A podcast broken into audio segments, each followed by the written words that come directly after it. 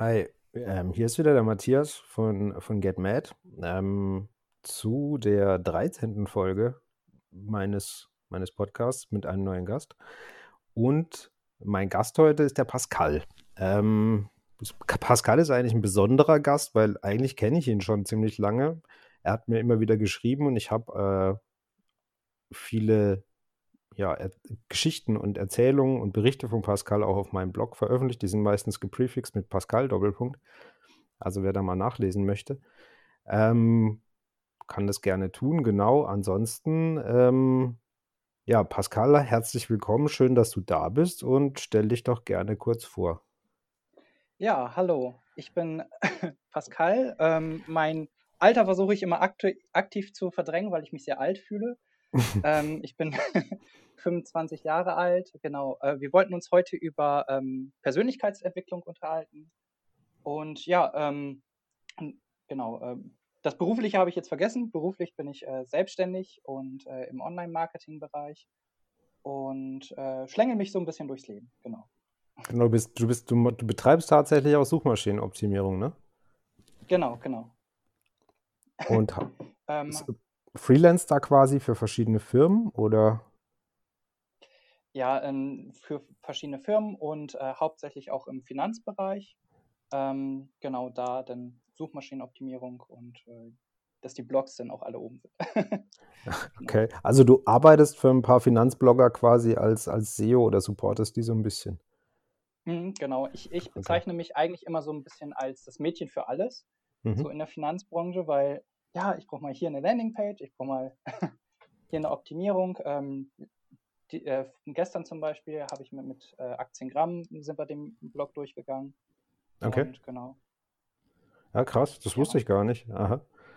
ähm, und äh, SEO hast du dir das größtenteils selbst beigebracht, so Try and Error, wie es die meisten tun, oder äh, wie bist du dazu gekommen?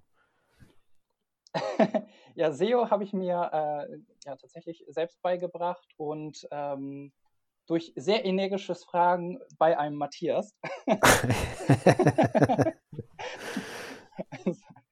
ähm, ja, aber man, ähm, man wird mit der Zeit dann auch ähm, besser und genau. Ist ja wie bei allen, dass die wichtigsten Sachen sind, dass die Webseite gut ist, beziehungsweise der Content dann auch die Leute lange hält.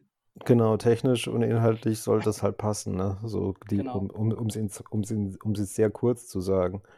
Ja, mhm. cool, aber ähm, dann hast du, und das, ich gehe mal davon aus, dass, dass dir das Spaß macht, was du da tust. Hoffe ich meistens, also nicht, nicht wenn dann gerade der Server ähm, ähm, abstürzt oder so, wenn man mal wieder irgendwie bei WordPress ist ja der Klassiker, wenn dann WordPress-Seiten so 10.000 alte Plugins sind. Oh, teste mhm. mal. und dann geht die ganze Seite äh, down.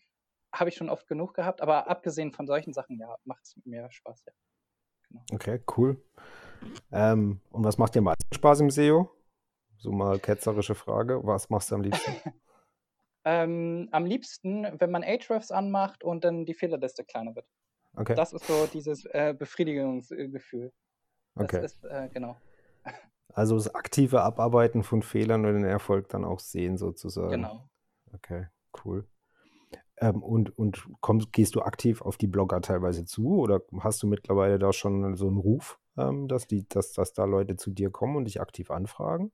Ähm, es hat sich irgendwie so ergeben, ja auch durch den Blog bei uns, ne? also dass ich ja bei dir Sachen ja. geschrie geschrieben habe.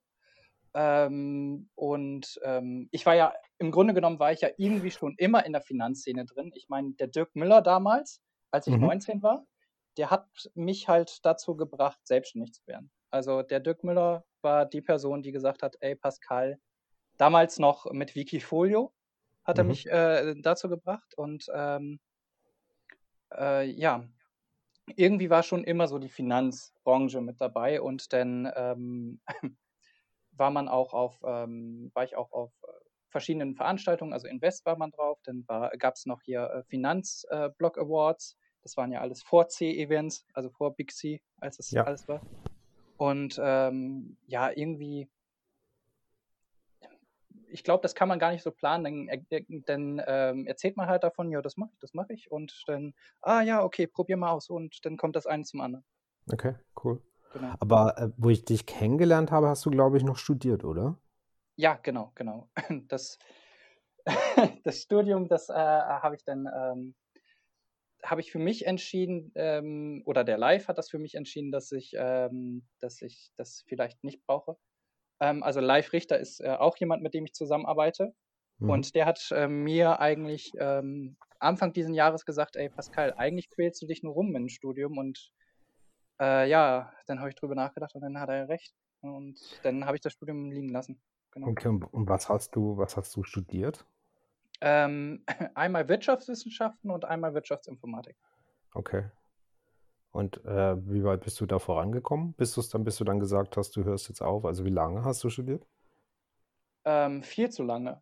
Ähm, beim einen war ich auch schon fast fertig. Dann habe ich die mhm. Uni gewechselt, weil mir das alles zu heiß wurde, äh, weil ich da in politischen, ein paar politischen Sachen reingezogen worden bin und dann ging das da richtig heiß ab und ich wusste von nichts, warum jetzt auf einmal die Stimmung so heiß ist. Und ähm, deswegen ähm, habe ich dann die, ähm, die Uni gewechselt und dort wurde dann einfach gesagt, ja, äh, weil die eine Uni halt pro Modul sechs Punkte gibt, die andere aber erst ab zehn Punkten ähm, das Modul äh, äh, annimmt. Ja. Okay, und äh, blöde Frage, aber was, was waren das für politische Sachen, wo, wo es da Probleme gab?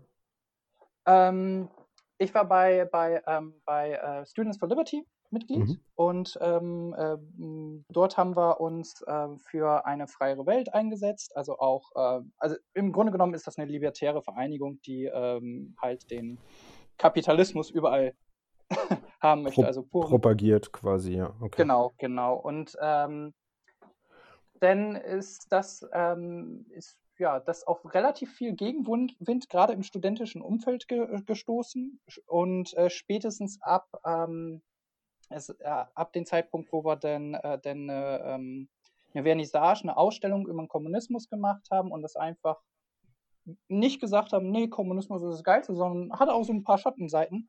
Mhm. Äh, da wurde es dann richtig spaßig. Also da ist dann mein Name auch, äh, nicht mein Name, aber so insgesamt viele Sachen von mir dann auch auf ähm, Indie Media geteilt worden. Und das ist ja so eine Seite für ja. Leute, die extreme Sachen ankündigen und da war dann für mich so der Punkt erreicht, oh, okay, lass ich mal lieber sein. Ne? Okay, und du hast dich quasi aus diesem, also du wolltest halt nicht mehr in diesem Umfeld dort sein, wo du dann unter dieser Beobachtung von diesen Leuten stehst quasi und äh, die ähm, dich, dich quasi äh, ja, beeinflussen in dem, was du tust. Hm, genau. Und ich wollte eigentlich, eigentlich wollte ich nur Ruhe haben. So, mhm. Genau. Und Deswegen habe ich äh, mir damals ja gesagt, äh, kann man auch auf dem Blog nachlesen. Damals war ja meine Situation, als ich das Studium in Jena ähm, beendet habe, auch meine äh, generelle Verfassung nicht so die beste, mhm. ähm, weil ähm, große Liebe ging kaputt, Elternhaus war voll am Brennen und äh, ja, dann ähm, auch noch dieses Thema, was dann noch zusätzlich drauf war und genau diese, dieses Gesamtpaket hat mir hat mir dann gesagt, äh, beziehungsweise mein Körper hat dann gesagt, äh, ich kann nicht mehr. Mhm. Und äh, dann habe ich gesagt, ich breche das Studium ab. Okay. Ja, das genau. kann, ja, okay. Ich kann mir vorstellen, dass das einen jungen Menschen schon sehr belasten kann, wenn da so mehrere Dinge über einen einbrechen. Ne? Ähm, und bist du, also bist du dann aus Jena weg? Äh, nee, nee. Okay. Ich bin äh, hier, ähm, ich bin, habe mich dann an der Fernuni in Hagen ange, äh, mhm. eingemeldet und ähm, bin dann hier in Jena geblieben erstmal weil ich jetzt ähm, hier sowieso nicht so viel Kontakt zur Außenwelt hatte und äh, dann und es günstig war und äh, ja, äh, aber ich wollte schon länger weg und jetzt äh, vor gut eineinhalb Monaten habe ich hier die Wohnung gekündigt, genau. Aber also ich werde auch wegziehen, genau. Und weißt du schon wohin? Ja, ich weiß schon wohin, aber das möchte ich nicht öffentlich, okay. machen wegen äh, Familie und ja, ja. so. Ne? Okay, und, alles, alles ähm, gut. Nee, nee, musst du, äh, hier gibt es keine Verpflichtung, irgendwas äh, zu sagen, was man nicht möchte. Das respektiere ich komplett, wenn man sowas ja. nicht sagen möchte. Alles gut. Genau. Aber du lebst jetzt quasi ähm, komplett von deiner Selbstständigkeit. Also du, du bist quasi dein äh, eigener Ernährer und hast jetzt weder noch irgendwelche Abhängigkeiten zu, zu deinen Eltern oder hast noch einen anderen Nebenjob oder sonst irgendwas. Nee, einen anderen Nebenjob habe ich nicht. Ähm, den Kontakt zu meinen Eltern habe ich auch noch nicht so lange eingestellt, aber den, mhm. also ich habe ja zweimal versucht, den Kontakt zu meinen Eltern einzustellen. Einmal, das war groß angekündigt und äh, vor eineinhalb, zwei Jahren oder so. Mhm. Ich, ich, weiß nicht mehr wann. Ähm, und dann gab es sehr viel Gegendruck von meinen Tanten und Co. Oh Mensch, du kannst doch nicht deine Eltern einfach so alleine lassen, ist deine Familie und so. Und ich habe mir immer nur gedacht, ja, wenn ihr wüsstet, dann. Äh, und äh, dann hat es halt dazu bei mir dazu geführt, dass ich dann wieder so ein bisschen Kontakt aufgebaut habe. Ähm, hauptsächlich, weil ich dann so meine Tanten zufriedenstellen wollte und jetzt vor ja, zwei Monaten habe ich dann so, ähm, ja, eineinhalb, zwei Monaten habe ich dann den Schlussstrich mhm. endgültig nochmal gezogen und ähm, habe diesmal meinen Tanten gegenüber ein bisschen mehr erklärt und äh, das ähm, wird jetzt auch von allen respektiert und das finde ich auch. Okay. Möchtest du, möchtest du sagen, was du für, äh, für, für Probleme mit deinen Eltern hast, oder sollen wir das lassen? Also, ich, ich will, wie gesagt, das. Können wir gerne drüber reden. Also, es war ja hauptsächlich, es war eine ganze, ganz viele Sachen. Also, ähm, ich bin ja auch Heimkind und ich glaube, man kommt auch nicht umsonst ins Heim, gerade nicht so wie ich. Mhm. Ich bin ja in Intensivheim gekommen, also nicht in ein normales Heim und da hieß es auch, nur so als Hintergrund, da hieß es auch, ja, Pascal, erstmal ein halbes Jahr ähm, nicht rausgehen, äh, keinen Kontakt zu anderen Menschen, komplett abschirmen. Ne? Das war also sind deine Eltern äh, ab einem gewissen Alter nicht mehr mit dir klargekommen, sozusagen? Also waren sie überfordert mit dir oder? Ähm, ich glaube eher, ich war das, ähm, ich, die waren beide generell mit sich überfordert, haben auch mhm. beide so ähm, mit gewissen Substanzen ihre Vergangenheit gehabt. Okay.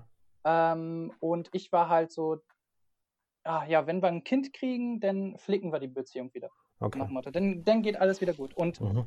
dann äh, kommt ein Kind und dann bemerkt man, uh, ich war ja vorher schon überfordert und jetzt bin ich komplett überfordert und so ein bisschen, ähm, ja, ich weiß nicht, ich würde den beiden stets bemüht aufs Arbeitszeugnis, äh, aufs Familienzeugnis. Okay. Mhm. Also sie haben wirklich das Beste versucht, ne? Aber sie, ähm, mhm, ja. Aber sie, ähm, genau, haben es weniger hingekriegt, genau. Und ähm, ich war dann so gesehen Heimzeit, war in welchem, in welchem Alter bist du ins Heim gekommen? Mit 13. Mit 13, okay. Genau. Und ähm, dann war ich so gesehen mit acht, äh, bis 18 ins Heim, um äh, mit 19 dann, äh, 18, 19 dann ähm, meine eigene Wohnung zu haben und da wurde der Kontakt dann langsam wieder intensiver. Der Kontakt mhm. zu meinem Vater, also zu meiner Mutter, ist komplett abgebrochen schon zu der Zeit. Zu meinem Vater wurde er langsam wieder aufgebaut. Äh, beziehungsweise auch während der Heimzeit war er immer ähm, einmal im Monat da zu Besuch. Mhm. Und, okay. ähm, also er war nie direkt auf Null, aber äh, ja, wenn ich denn so gesehen mein, ähm, meine eigene Wohnung hatte, äh, da wurde der Kontakt dann auch intensiver und das war dann auch schon so, wo ich dann so gemerkt habe, so langsam fängt mein Leben nicht mehr an zu funktionieren. ähm, ja, und das sind dann immer so ganz ähm, kleine Sachen, die dann passiert sind. Ja, mach es dann für mich. Hast du mich nicht mehr lieb? Und äh, ähm, hm. bis zu ähm, wo diese manipulit manipulativen Sachen dann immer stärker wurden, wo man dann, ja, entweder du machst das oder ich tue deinen Freunden weh. Okay. Und ähm, genau, eigentlich wegen dieser ganzen Palette, dass man so gesehen immer versucht hat, Einfluss auf einzunehmen und immer versucht hat, einen Keil zwischen mir und anderen Menschen zu schlagen. Das mhm. ist auch der Grund, warum ich, glaube ich, heutzutage auch nie erzählen würde, wenn ich eine Freundin habe oder so. Einfach nur aus diesem Grund. Ich möchte nicht beeinflussbar sein in der Sache. Mhm. Ähm, genau. Und äh, wegen einer ganzen Reihe von solchen Sachen habe ich dann gesagt, nee, äh, Kontakt muss weg. Beziehungsweise war mir schon relativ lange klar, auch durch die Hilfe des Maschinisten, also der Freiheitsmaschine, der das ganz klar analysiert hat, ey, Familie schön und gut, aber wenn Menschen so etwas machen, müssen sie eigentlich aus seinem Umfeld gehen. Und ja, mhm. genau. Okay. Und mittlerweile, wie würdest du heute die Situation beschreiben? Also ähm, gerade mit deinen Eltern jetzt? Ich habe keine Ahnung, was sie machen. Okay. Ähm, also das war vor zwei Monaten, äh, also zu meiner Mutter habe ich sowieso keinen Kontakt, aber vor zwei Monaten, das war einfach nur noch, ein, ähm, weil meine Oma hat das Haus verkauft und mhm. äh, da, da ist dann, also die Mutter von meiner Mutter, da wohnt mein Vater. Mhm. Ähm, auch ein sehr verrücktes Verhältnis und äh, wohnte mein Vater und äh, so gesehen, meine Oma hat das Haus verkauft und dort ist es dann echt zum Kleinkrieg ge gekommen. Einer hat jemanden anderen ausgesperrt und wirklich der reinste Kindergarten. Und ähm, ja, das, ähm, da saß ich dann ähm, beim Live Richter. Also das ist ein Immobilieninvestor, mit dem ich zusammenarbeite. Mhm. Und ähm, der hat dann auch nur gesagt, ja, du, das ist echt ein Kindergarten. Er hat nie gesagt, dass ich irgendwie äh, Kontakt abbrechen soll oder so, aber das war so, so dieser Moment, ja, eigentlich müssen sie weg. Ne? Und wo es nochmal klar wurde. Und äh, da habe ich dann danach äh, die aus meinem Kontaktbuch gelöscht, also ähm, blockiert, gelöscht, so dass sie mich nicht mehr erreichen können ähm, und danach dann auch direkt die Wohnung gekündigt als erstes. Okay. Weil, weil es schon mal vorgekommen, dass ich Sachen machen wollte, also als ich das Studium das erste Mal in Jena abbrechen wollte, dass ich dann äh, ein paar Tage später meinen Vater hier stehen hatte und der ist dann so gesehen 500 Kilometer gefahren, nur um dann zu sagen, ey, du studierst weiter. Okay. Und ja. Du, will, du willst dich oder du wolltest dich oder ja, deine oder ich bin, ich persönlich kann die Situation natürlich schwer beurteilen, aber du willst dich quasi dem entziehen und mach, versuchst es jetzt eben konsequent äh, durch diesen Kontaktabbruch und um einfach da gar nicht mehr reinzukommen aktuell in diese Situation.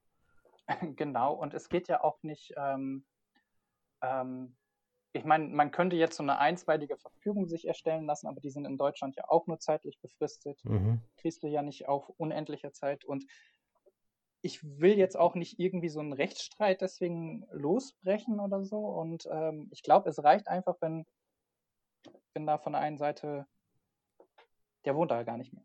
ja, genau, okay. Ja. Okay, cool. Ja, was heißt cool? Ähm, inter also interess ja, nee, interessante Geschichte. Ich meine, ja. ähm, das ist natürlich, ich glaube, das ist schon schwierig für so einen jungen Menschen, gerade als, als Teenie oder auch wenn man dann älter wird, wenn das mit dem Elternhaus nicht funktioniert und man da den Rückhalt nicht hat, den halt, den man eigentlich so erwarten würde in dem Alter, ne?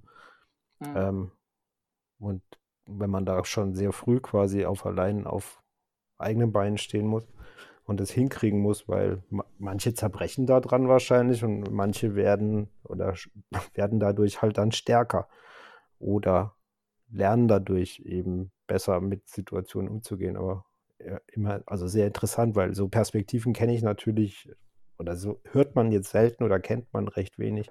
Deshalb finde ich die Geschichte äh, spannender ich glaube, so viele Sachen in meinem Leben sind so ein bisschen was Besonderes, glaube ich, so insgesamt gesehen. Ja, aber man kommt nicht umsonst ins Heim.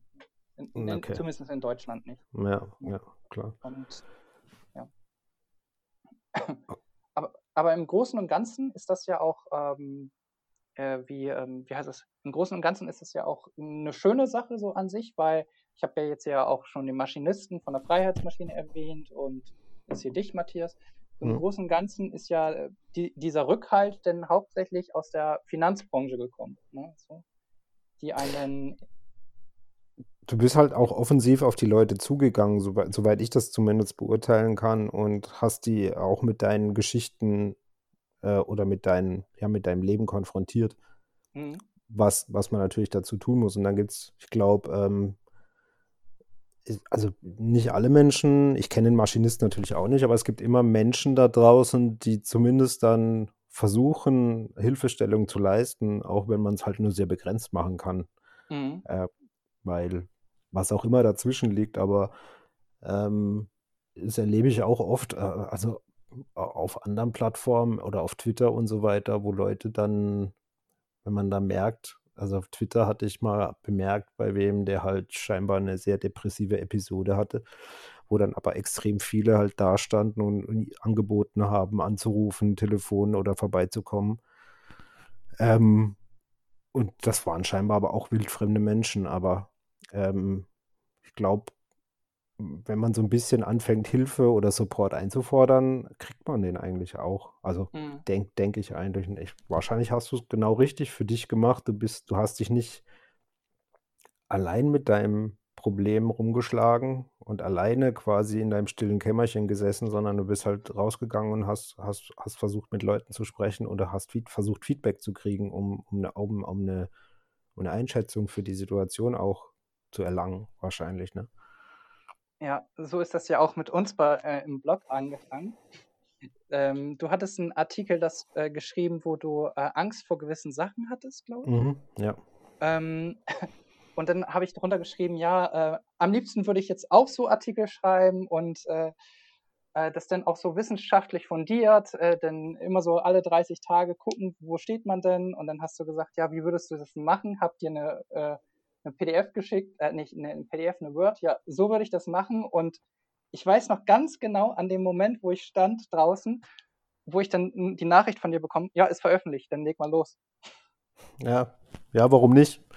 Äh, also, ja. pff, das war so, ja, also ich kenne, also ich, ich habe, ich hab's, ich habe zwar keine, also mein Elternhaus ist, ist super und auch mhm. bei mir in der Familie ist alles prima, also wie, wie in jeder, in jeder normalen Familie, sage ich mal.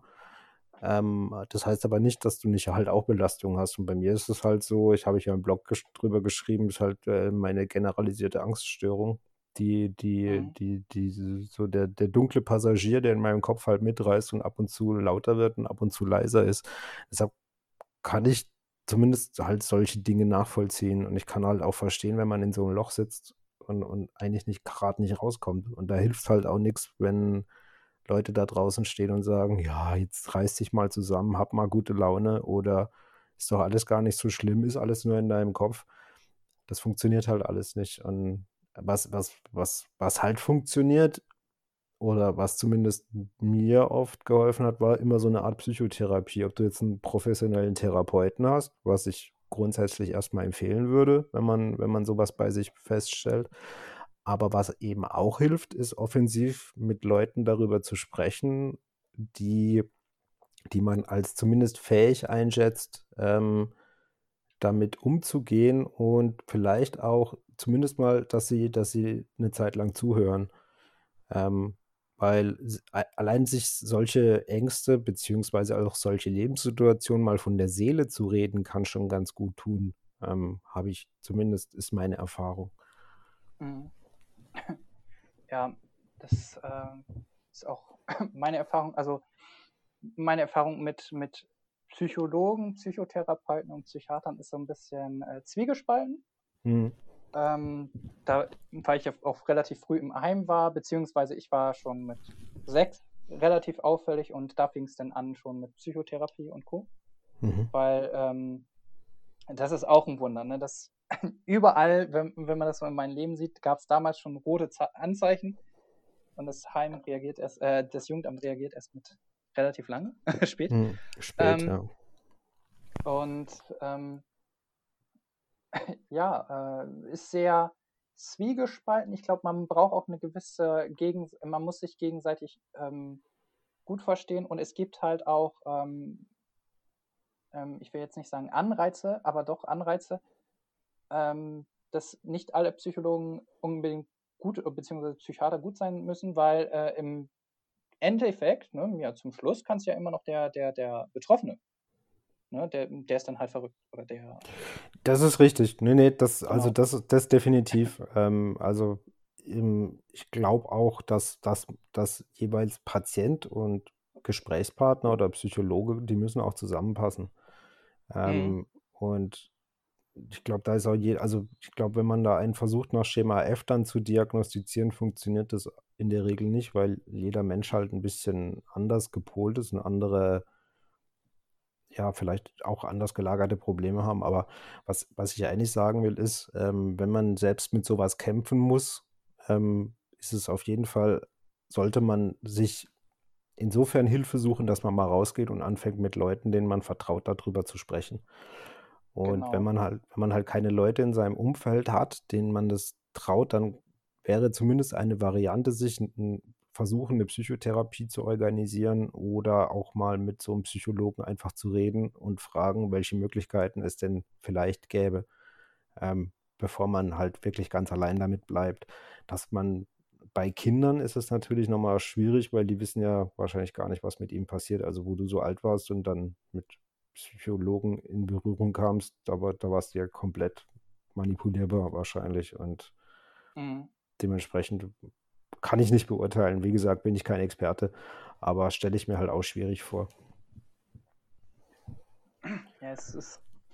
Aber, aber ähm, ja, das Wichtigste ist halt, wie du schon sagtest, ähm, nicht stehen bleiben, nicht in einer, äh, in einer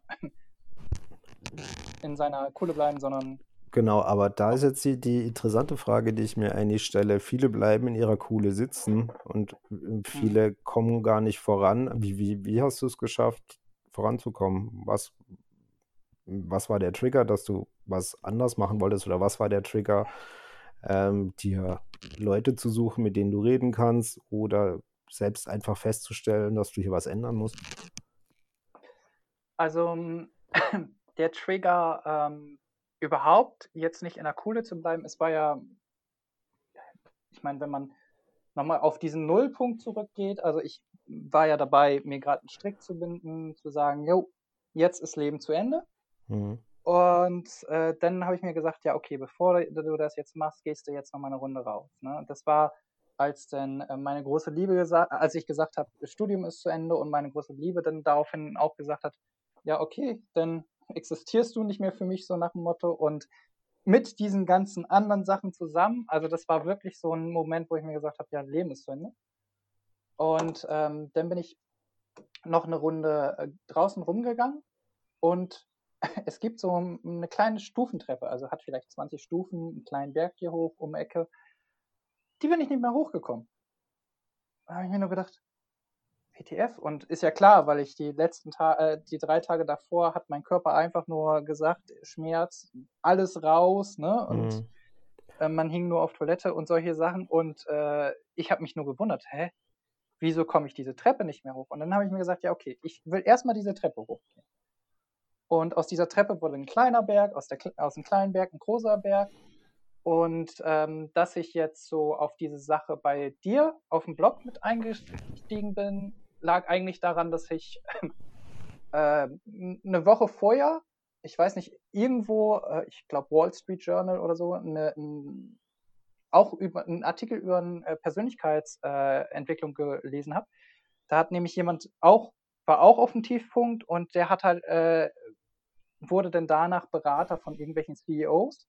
Mhm. Und äh, er wurde dann vom Wall Street Journal ge gefragt, warum haben sie, warum sind sie denn Berater für äh, CEOs geworden. Und wieso? Sie haben doch eigentlich nur einen Blog für Persönlichkeitsentwicklung. Und er hat gesagt, ja, er hat sich auch gewundert, ähm, weil das halt eigentlich so dieses mit Krisen umgehen, wie ist das und dieses richtig erzählt, das interessiert die Leute halt hauptsächlich in diesem Bereich. Und mhm. ja, muss ich ihm irgendwie recht geben, so ein bisschen. Ne? Ja, also kommt natürlich drauf an, aber das sind wahrscheinlich halt Situationen, die da in dem Bereich viele vielleicht gar nicht so kennen, beziehungsweise Mhm. ähm, du wirst halt besser, wenn du, also mit Erfolg kann jeder umgehen, sage ich immer, aber mit Krisen, da wird's, oder mit richtigen Problemen oder wenn es eklig wird sozusagen, da, da, da trennt sich dann so ein bisschen halt so die Spreu vom Weizen, um es jetzt mal ketzerisch zu sagen. Ähm, Mhm wie du halt durch Downs gehst und wie du Teller durchschreitest, um halt auf der anderen Seite wieder nach oben zu laufen. Ähm, also um eben nicht dich aufzugeben und nicht zu sagen, das Leben ist scheiße und alle sind schuld, nur ich nicht, ähm, ist halt ist halt so ein Punkt. Also du hattest es ja von Persönlichkeitsentwicklung. Was, was hast du da, was hast du da für dich? Hast du was für dich mitgenommen? Hast du was für dich gelernt? Meinst du jetzt auf dem Blog? Oder? Nee, generell. Also durch, durch diese ganzen Situationen, in denen du warst, durch diese Veränderung in deinem Leben oder auch zu merken, dass du, dass du deines eigenen Glückes Schmied, zumindest was das angeht, bist, ähm, gehst, du hörst dich ja jetzt sehr positiv an, an, wenn ich mit dir spreche. Das war ja nicht immer so. Ja. Ähm, obwohl wir jetzt das erste Mal miteinander sprechen. Genau, ja, aber, aber ich habe. ähm, also das, ähm, also mein, meine größte Sache, die ich wohl sagen würde, ist, äh, kontrolliere, wer in deinem Umfeld ist. Mhm. Ähm, also, weil dein Umfeld ist mega wichtig und wenn ich mir jetzt so anschaue, als ich in Bremen war, mein Umfeld, das war höchst kriminell. Ne? Da gab es also Leute, die ich damals als Freunde genannt, äh, mir als Freunde angelacht habe, das waren Leute, die, die wurden auch schon mal vom SEK mitgenommen und so. Und ähm, ja, wenn du halt bei den Eltern keine Liebe bekommst, dann suchst du die woanders. Ne? Mhm. Und das geht aber auch in die andere Richtung. Jetzt zum Beispiel mit dem Live-Richter, den habe ich jetzt schon mehrmals erwähnt. Ne? Mit dem mache ich äh, einmal die Woche was zusammen.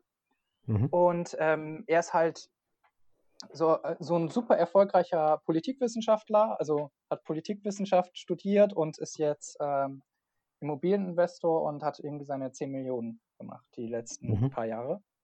Und ähm, man merkt halt so gewisse Gesetzmäßigkeiten, egal ob es jetzt ein, ähm, jetzt ein äh, Live-Richter, ein Tom, äh, Thomas der Sparkoyote ist oder ähm, Vermietertagebuch, also Alexander, ähm, mhm.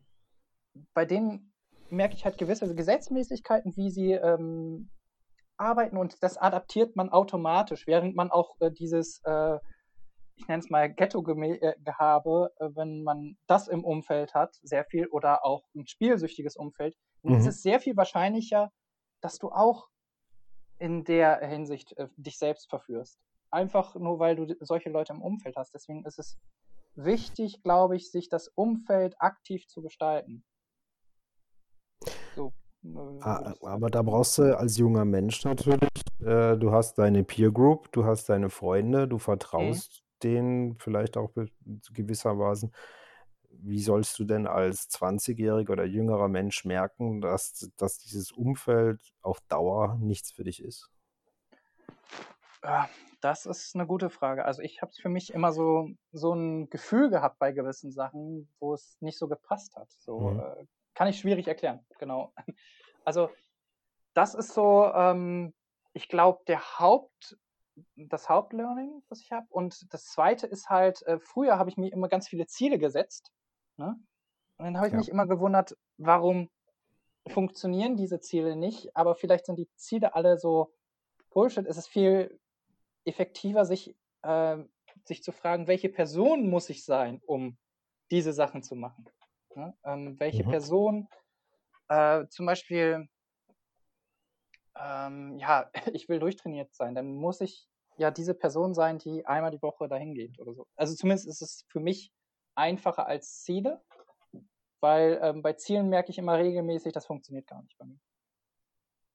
Okay, also du musst dich, okay, das ist interessant, du, du musst dich quasi in die Person verwandeln oder du musst dir diese Person äh, ja, visualisieren, die du gerne sein möchtest, um dieses Ziel zu erreichen.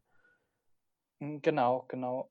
Ähm, und man, ähm, man ähm, muss viel mehr über Gewohnheiten gehen, als jedes Mal, ja, jetzt arbeite ich halt sechs Stunden, sondern jetzt fange ich mit einer Stunde an, dann mache ich zwei, drei und dieses peu à peu, dieses langsame, das ist ja genau, wie wir es auch auf dem Blog hatten, mit, äh, als ich so meine Schüchternheit überwinden wollte.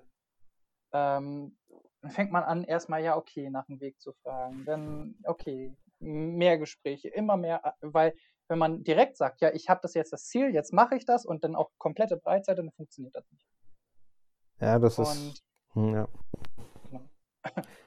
Nee, kann ich, kann ich dir absolut recht geben. Also diese, deshalb so, also du hast ja auch äh, 30-Tage-Challenges gemacht, sozusagen, mhm. um, um dir neue Gewohnheiten anzueignen oder alte Gewohnheiten hinter dir zu lassen da ist ja auch so äh, dieses im Grunde eigentlich erstmal Schritt für Schritt, beziehungsweise der, die 30-Tage-Challenge ist ja quasi dann auch möglicherweise ein Gewaltmarsch, weil man 30 Tage eben das machen muss, um eine neue Gewohnheit, also du musst 30 Tage jeden Tag machen, um eine neue Gewohnheit vielleicht anzunehmen oder eine alte abzulegen.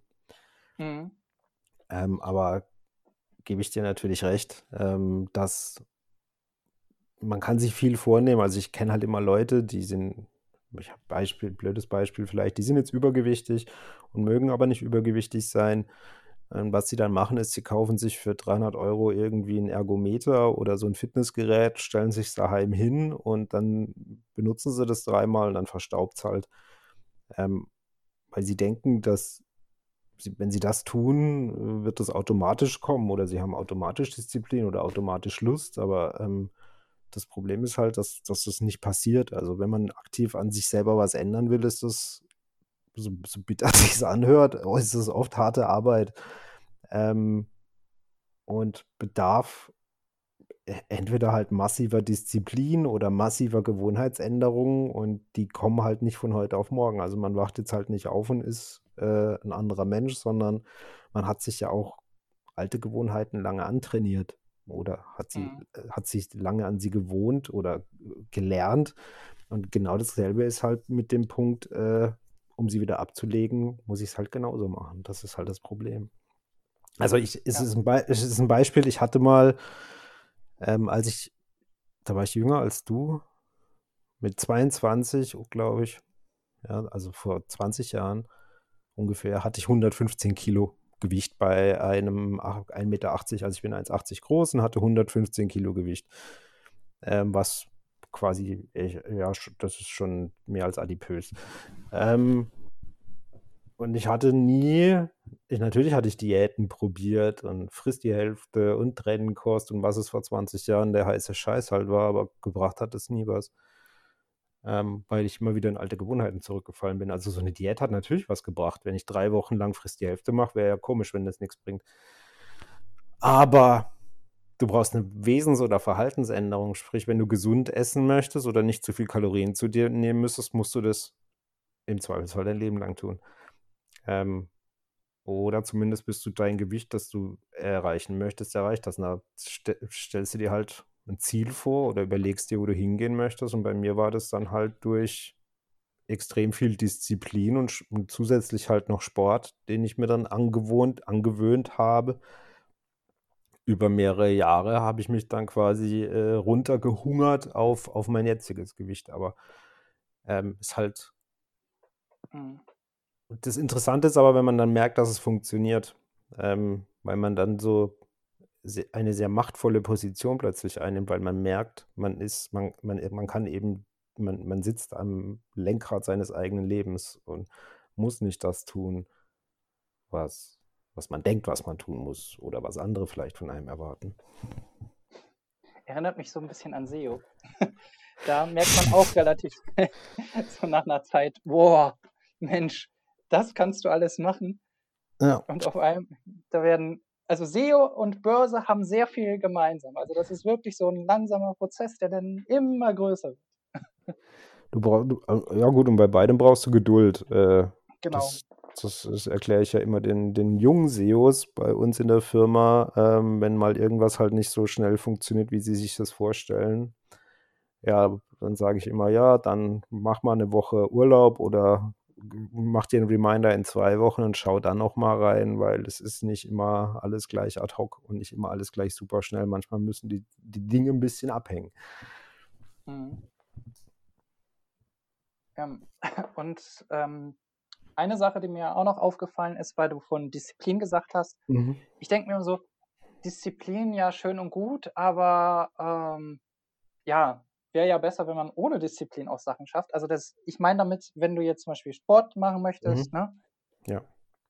Dann vorher Sportsachen packen. Wenn ich jetzt zum Beispiel mit dem Essen merke ich das auch immer, dass ich da, ähm, ich hatte ja sehr lange Probleme überhaupt richtig und genügend zu essen und mhm. jetzt seitdem ich vorkoche, kein Problem mehr. Ne? Dann holt man halt sein, äh, sein fertig gekochtes und vor allen Dingen gut fertig gekochtes Essen raus und äh, ist genauso schnell fertig wie eine Fertigpizza.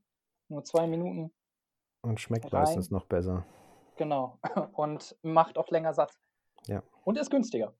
Äh, das, also, das hat jede Menge Vorteile, wenn man kochen kann. Das, ja. das, Pro das Problem hatte ich nie, weil ich, ich habe es bei meiner Oma mir quasi abgeschaut, wie man kocht. Das heißt, ich kann immer nicht verstehen, oder ich konnte, heute kann ich es schon verstehen, aber ich konnte früher nicht verstehen, wie Leute nicht kochen können, weil für mich war das das mhm. Normalste der Welt.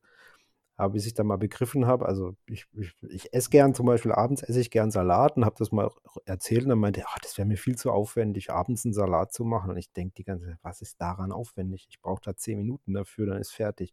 Ja, aber er braucht da eine Stunde, bis alles geputzt ist und alles so, wie er das haben möchte und so weiter. Das ging mir gar nicht in den Kopf, aber ähm, ja, ist natürlich was dran, wenn man das kann ja, eine Stunde, also das fühle ich, aber das liegt eher an meinen WG-Mitbewohnern. Ja, okay. kochst du für die mit? Äh, nee, aber ich putze meistens. Ah, okay. okay, okay. Äh, weil, ähm, ja, das ist auch eine Sache, die ich gelernt habe. Es ist leichter, sich selbst zu ändern, als ähm, andere jetzt so gesehen diese Wunschsachen aufzumachen. Ich merke das halt immer, wenn ich ein paar Tage weg bin und dann mhm. wiederkomme, mhm. dann ist man wieder bei Null. Und ja, aber okay. Ähm, ich meine, da habe ich wahrscheinlich hier auch so ein paar Sachen, wo die Leute dann sich jedes Mal aufregen. Wahrscheinlich den Papiermüll, dass ich den immer liegen lasse. Das, ich glaube, jeder hat da, jeder hat seine Macken, glaube ich. Das ja. Ding ist halt, äh, man sollte sich eigentlich nicht, also solange die Macken jetzt nicht schlimm sind, sollte man sich nicht groß drüber aufregen. Mhm. Beziehungsweise bringt, bringt es einfach nichts, sich drüber aufzuregen, wenn, wenn, wenn ich die Person eh nicht ändern kann oder nicht, die sich nicht ändern lässt oder vielleicht auch gar nicht die Notwendigkeit der Änderung einsieht.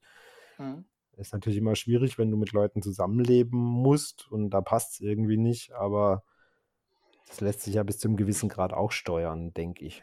Ja, und es ist jetzt auch wirklich das einzige Problem. Ich meine, ja. wenn ich das so aus anderen äh, Studenten-WGs so mitkriege, ich meine, unsere WG ist ruhig und das ist alles super.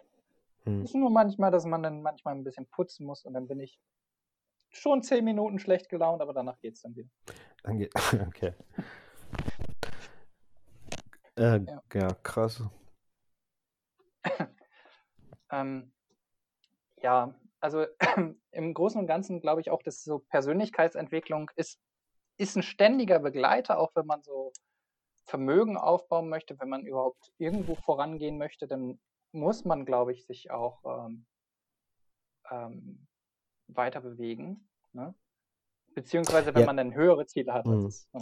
Sorry, dass ich dich unterbrochen habe. Nee, nee, nee, nee, nee. Ähm, das ist das, ähm, also Persönlichkeitsentwicklung ist für mich jetzt nicht, dass man, also ich, für mich als Definition nicht, dass man jetzt vielleicht ein besserer Mensch wird oder ein Dings, Persönlichkeits, ich nenne es ich eigentlich Persönlichkeitsveränderung, weil ich nicht in irgendeiner also ich, ich möchte nicht irgendwann fertig sein mit dem, was ich versuche zu lernen oder dem, was ich versuche zu erfahren und mhm. möchte nicht die Dinge, wie sie sind, als, also ich möchte nicht irgendwann dastehen und, denk, und denken, jetzt habe ich alles Wissen, jetzt weiß ich alles, jetzt kann mir keiner mehr was beibringen, weil dann bin ich halt ein Trottel. Das ist immer so meins. Und auch wenn ich jetzt, im, also im SEO halten mich, zumindest im technischen SEO halten mich viele für ziemlich advanced, nenne ich es jetzt mal ich persönlich denke halt aber immer, ich finde mich gar nicht so, weil ich kann immer noch was lernen. Und wenn ich, wenn ich halt das Gefühl habe, dass ich in irgendwas der Guru bin, mhm. ähm, dann habe ich ja per se schon eigentlich einen Denkfehler, weil ich dann gar nicht mehr in der Lage bin, mir neue Dinge anzueignen und neue Dinge zu lernen, weil per Definition wäre ich ja ein Guru und dann würde ich ja die Regeln vorgeben. Und das finde ich eigentlich, dass man, also was ich bei Persönlichkeitsentwicklung das Wichtigste finde, ist, dass man eben die, sich diesen liquiden, diese liquide Einstellung bewahrt, diesen liquiden Geist, dass man Dinge, die man heute für richtig hält, müssen halt morgen nicht mehr richtig sein. Und es mhm. hindert mich halt, also dieser, dieser Spruch, es hindert mich halt niemand daran, jeden Tag noch ein Stück schlauer zu werden oder jeden Tag noch ein Stück besser zu werden. Das ja, ist so meine Definition dafür. Und wie verstehst du das? Ähm, ja, Persönlichkeitsentwicklung, ich würde das als, ja, als Veränderung der Person und der Denkweise, also allen möglichen, also Denkweise der Gewohnheiten, also des mhm. kompletten Geistes, in, mehr in die hin Richtung, in die man das möchte, also in die Richtung seiner eigenen Ziele, die man wirklich möchte. Das würde ich so als Persönlichkeitsentwicklung äh, sehen, weil ich glaube, jeder möchte glücklich sein oder so. Jeder möchte ähm, in gewissen Bereichen besser werden. Und ja, das würde ich. Und, und wie legst du fest, ähm, oder wie, also du hast, also um es jetzt mal, ich, ich, ich das mir als Frage gedacht, ähm, du hast jetzt aber schon ein klares Bild von dir, wo du dich siehst in Zukunft, vielleicht in einem oder zwei Jahren, oder wo du dich mit deinem, mit deiner Art und Weise, deinem Charakter, deinem Menschsein hinentwickeln möchtest? Ähm, eigentlich nicht, nee. Weil es passiert, allein, man kann ja allein die letzten drei Jahre sagen, es passiert einfach so viel. Mhm. Ähm, ich habe zum Beispiel äh, Leute für einen Livestream gesucht, äh, für ähm, Valentina, also minimal frugal und mich. Ähm, da wollten wir Gäste suchen und da habe ich dann den Live-Richter angeschrieben. Der ist, mhm. ist, halt auf TikTok eher groß, hat da so seine 30.000, 40.000 Abonnenten, also für den Immobilienbereich groß.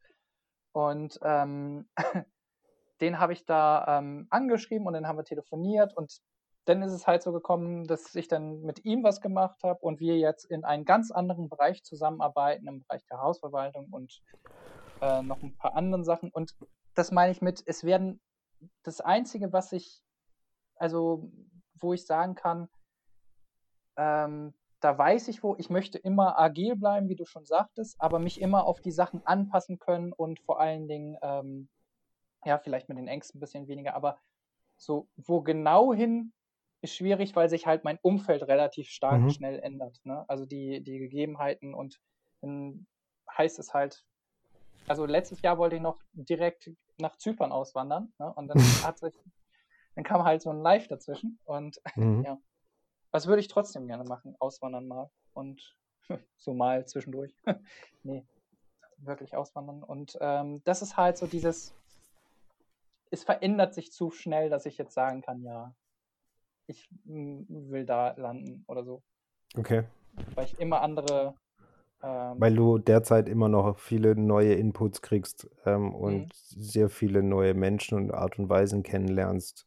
genau. Gut, du hast am Anfang gesagt, du fühlst dich alt, aber du bist natürlich genau im richtigen Alter für das, beziehungsweise noch, noch so jung, dass du dich da gut adaptieren kannst auch. Mhm. Und, und das auch ja, merkst, dass das für dich äh, spannend ist oder interessant ist und dass du da was mitnehmen kannst. Das ist ja eigentlich auch das nächste große Ding.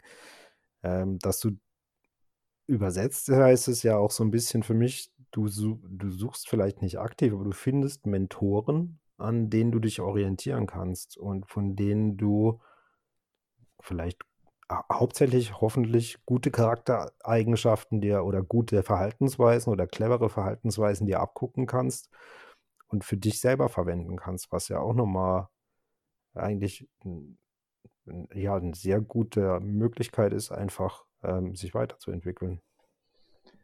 Das hast du schön umschrieben. ja. Ähm, ja, könnte sein, dass es so ist. Also, dass ich da nach Menschen suche. Also, ich suche auf alle Fälle nach ähm, Leuten, die mein Umfeld positiv mhm. beeinflussen. Mhm. Und ähm. Aber im Großen und Ganzen, was habe ich noch? Ähm, ach ja, genau. Ich habe mir hier noch einen Stichpunkt aufgeschrieben, den äh, bei Persönlichkeitsentwicklung. Ähm, das Wichtigste ist halt, den Fokus nicht auf Sachen legen, die man nicht machen sollte. Ja, aber das ist halt wieder die Frage, woher weißt du das, was du nicht machen solltest? Genau, äh, ich meine, da war zum Beispiel auf dem Blog hatten wir mal dieses, wo ich versucht habe, mir einfach abzutrainieren, ähm, keine Erotikfilme mehr zu schauen. Mhm. Ne? Und heutzutage würde ich sagen, ja, anstatt jetzt zu sagen, ich mache das nicht mehr, würde ich sagen, ja, dann such dir irgendetwas, womit du das ersetzt. Ja. Erstmal. Und ich habe mir ja nichts gesucht, womit ich das ersetzt habe damals. Und deswegen ist das auch und ähm, das ist so eine, ist zwar total trivial, aber darauf muss man auch erstmal kommen. Ne? Ähm, mit allen Sachen. Du meinst, dass du das, dass es quasi, dass, dass man manchmal eine Ersatzdroge braucht, sozusagen ähm, nicht nur eine Ersatzdroge, dass du einfach eine, ja genau, eine Ersatztät irgendwas, was, was mehr zu dir passt, wenn man jetzt sagt, ja, jedes Mal, wenn ich das jetzt zum Beispiel verspüre, dann ja. setze ich mich hin und arbeite. Dann ist es ja, ja wieder was Positives. Dann, also genau, Droge klingt so. Nee, nee, ja, Droge, nee, Droge meine ich, meine ich jetzt eigentlich wertneutral, weil ich kenne das. Ähm, wenn, wenn meine generalisierten Angststörungen am schlimmsten waren ähm, mhm. und ähm, ich quasi vor Panik äh, gar nicht wusste, was ich tun sollte. Wenn ich es geschafft habe, mich halt hinzusetzen an den Rechner und was zu programmieren, also irgendeine Programmieraufgabe zu machen, in die ich quasi unter, in die ich einsinke, dann waren diese Angststörungen auch weg, weil ich konnte mich ja gar nicht darauf konzentrieren, weil Programmieren ist eigentlich eine Tätigkeit, die 100% deiner Hirnleistung quasi benötigt. Mhm. Ähm, und dann habe ich gar keine Zeit, mich äh, mit meinen Gedanken spazieren zu gehen oder dass meine Gedanken halt rumfliegen und permanent gegen irgendwelche Wände krachen. Ähm, und das verstehe ich schon. Also die, die Möglichkeit, sich zu fokussieren oder auch zu verstehen, wie halt das Gehirn funktioniert oder wie, wie das eigene Gehirn funktioniert und dass das halt manchmal eben Streiche spielt mhm. und dass man aber trotzdem äh, auch dem nicht komplett ausgeliefert ist, ähm, sondern eben auch dagegen Maßnahmen treffen kann, wenn, wenn das Gehirn mal wieder halt sagt, heute, also im einfachsten Fall, heute Abend knalle ich mir zwei, zwei Eimer Ben und Jerry's und zwei Pizzen rein. Ähm, und dann habe ich halt morgen ein schlechtes Gewissen, weil, weil ich irgendwie 4000 Kalorien in mich reingeschaufelt habe. Da gibt es halt auch andere Möglichkeiten, damit dann umzugehen. Oder versuchen eben diese Anreize ähm, zu verhindern oder um zu, zu umschiffen. Ne? Ja, der Fehler ist da, glaube ich, schon im Einkauf. Also, dass man, da wären wir wieder bei dieser Disziplinsache ich bin ja mhm. selbst so jemand, der extrem viel Schokolade isst, aber auch nur, ja. wenn ich es einkaufe. Und ähm, das ist halt so dieses, man muss es sich selbst, glaube ich, so einfach wie möglich machen, erfolgreich zu werden oder in seinen Sachen. Da gebe ich dir recht. Also es, bei mir ist ähnlich. Ich bin, ich bin ein ganz furchtbar verfressener Mensch, wenn die Dinge um mich rumstehen. Also es ist keine Tüte Chips vor mir sicher, keine Tüte Gummibärchen vor mir sicher, die da liegt. Ähm, wenn ich sie aber nicht habe, dann brauche ich sie nicht. Also ich will, ich kaufe die gar nicht. Für mich persönlich kaufe ich die nicht. Ähm, und dann esse ich sie natürlich auch nicht. Aber wenn, wenn die mir einer halt hinstellt, dann knall ich sie mir rein. Ähm, und da, ich schätze mal, das ist das, der, der Effekt, den du gerade beschreiben wolltest, ne? Genau, genau. Und das ist halt bei so vielen Sachen, und das ist auch wieder so eine Sache, die eigentlich sehr trivial ist, aber weil wir Menschen halt auch nur, wie du sagst, einen gewissen Fokus haben und eine gewisse Denkleistung. Und wenn das dann halt hier immer steht, dann bist du zwar diszipliniert, aber trotzdem irgendwie ein bisschen abgelenkt. Und mhm. ich glaube, ähm, das ist es. Und ähm, doch ein Punkt ist mir aufgefallen, den ich wirklich machen äh, werden möchte. Also so von der Persönlichkeit jetzt gerade. Ähm, ich möchte um einiges ordentlicher werden, weil im Digitalen bin ich schon ordentlich. Nur so mit dem Zimmer noch nicht so ganz. Das kam bei mir aber auch erst später. Also, also als jüngerer Mensch war ich total unordentlich und heute ist mir, vielleicht ist das auch, Pascal, bist du da? Jetzt? Jetzt bist du wieder da, ne? Ja, ja, jetzt bist du wieder, genau. Ja, ja du warst kurz wieder da, warst kurz weg.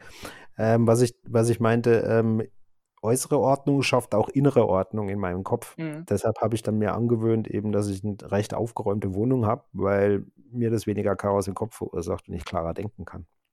Das ist genauso mit, mit wenigeren Dingen besitzen. Also wenn man es jetzt, wenn man das weiterspannt in Richtung äh, vielleicht ein kleines bisschen Richtung Fokalismus oder so. Je weniger Dinge ich besitze, desto ruhiger war es in meinem Kopf, weil ich an weniger Dinge denken musste und mich mit weniger Dingen beschäftigen musste. Also mhm. nicht, dass ich, nicht, dass ich mich den ganzen Tag mit meinem Mixer beschäftige oder so oder mit meiner, mit meiner, mit meinem Thermomix, den ich nicht habe. Ähm, aber wenn der halt da ist, ähm, muss ich dran denken und dann denke ich vielleicht, wie viel Geld der gekostet hat und dass ich ihn vielleicht öfters einsetzen müsste. Und wenn er kaputt ist, habe ich vielleicht Stress, weil ich ihn reparieren lassen muss und ich ärgere mich, weil ich so viel Geld dafür ausgegeben habe.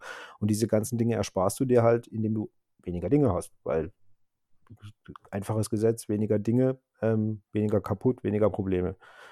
Ähm, und mhm. mehr, mehr Fokus auf das, was du vielleicht tatsächlich tun möchtest oder auf was du Bock hast oder wo du wirklich deine Hirnleistung darauf verbringen möchtest. Ne? Genau, so, so sehe, ich, äh, sehe ich das auch und vor allen Dingen deswegen sehe ich ja auch diese, diesen Umzug, den ich machen werde, als eine sehr große Chance, sehr viele Sachen loszuwerden. Mhm. Ähm, weil dann wirst du ja gezwungen, relativ wenig mitzunehmen und ich habe halt vor, dann wirklich nur maximal so zwei Taschen mitzunehmen. Ähm, jetzt abgesehen Kennst du den, ähm, äh, ich weiß nicht, ob du den noch kennst, einen US-Blogger, den damals hieß der Dividend Mantra, der Jason Fieber. Ähm, heute, heißt, heute heißt sein Blog Mr. Free at 33. Ähm, ah, doch, der, der, der Blog sagt mir was, ja. Genau, also der war früher, hieß dieses Blog Dividend Mantra. Das, war, das hat er irgendwann verkauft, was aus meiner Sicht ein Riesenfehler war, weil danach war das Blog scheiße.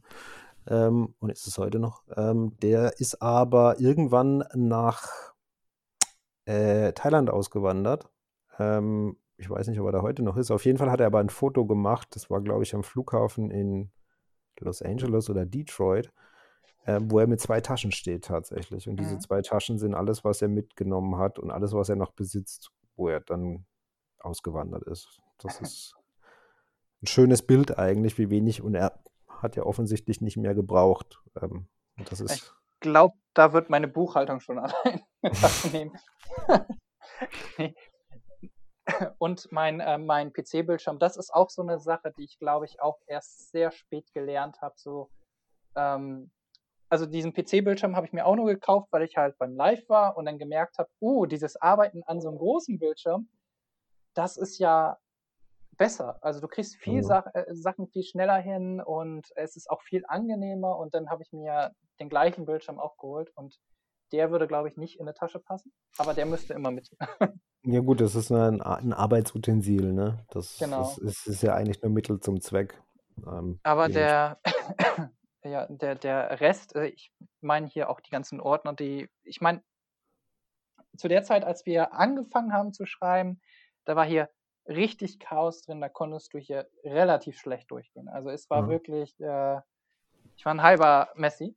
Mhm. Ähm, und mein anderer Mitbewohner, der jetzt mittlerweile weg ist, der war ein kompletter Messi. Der hat es noch schlimmer gemacht. Aber es war, ähm, ja, da merkt man auch, ähm, wenn man innerlich auch ein bisschen strukturierter wird, dann werden, wird auch so ein bisschen alles ein bisschen strukturierter und digital, also alles auf dem Laptop und PC, da ist mittlerweile schon Ordnung eingezogen und das ist so eine Sache, die würde ich auch noch gerne in den nächsten Monaten komplett machen. Dann kann mich Thomas, also unser Sparkoyote, nicht mehr nerven mit Räume auf. okay. Mit dem arbeitest du auch zusammen regelmäßig, oder? mit, mit dem mache ich auch ein paar Sachen, genau. Ja. Okay. Ähm, und er ist ja auch generell so als, ähm, du hast ja von Mentoren angesprochen und ich würde ihn jetzt so auch als, äh, als Mentor ähm, bezeichnen, weil ähm, bist du noch da? Ich bin noch da, ja. Okay, weil gerade hat es komplett weggemacht.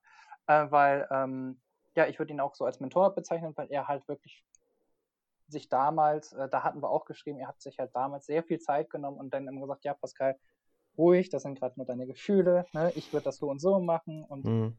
er hat sich da echt viel Zeit genommen und wir hatten da echt lange ähm, Briefwechsel teilweise. Und äh, wir haben uns ja auch oft, äh, auch teilweise äh, öfters im, im Real Life gesehen. Und ähm, ja, kann ich nur sagen, ist eine super Person, auch so menschlich gesehen, hat mir sehr weitergeholfen. Und äh, ja, genau.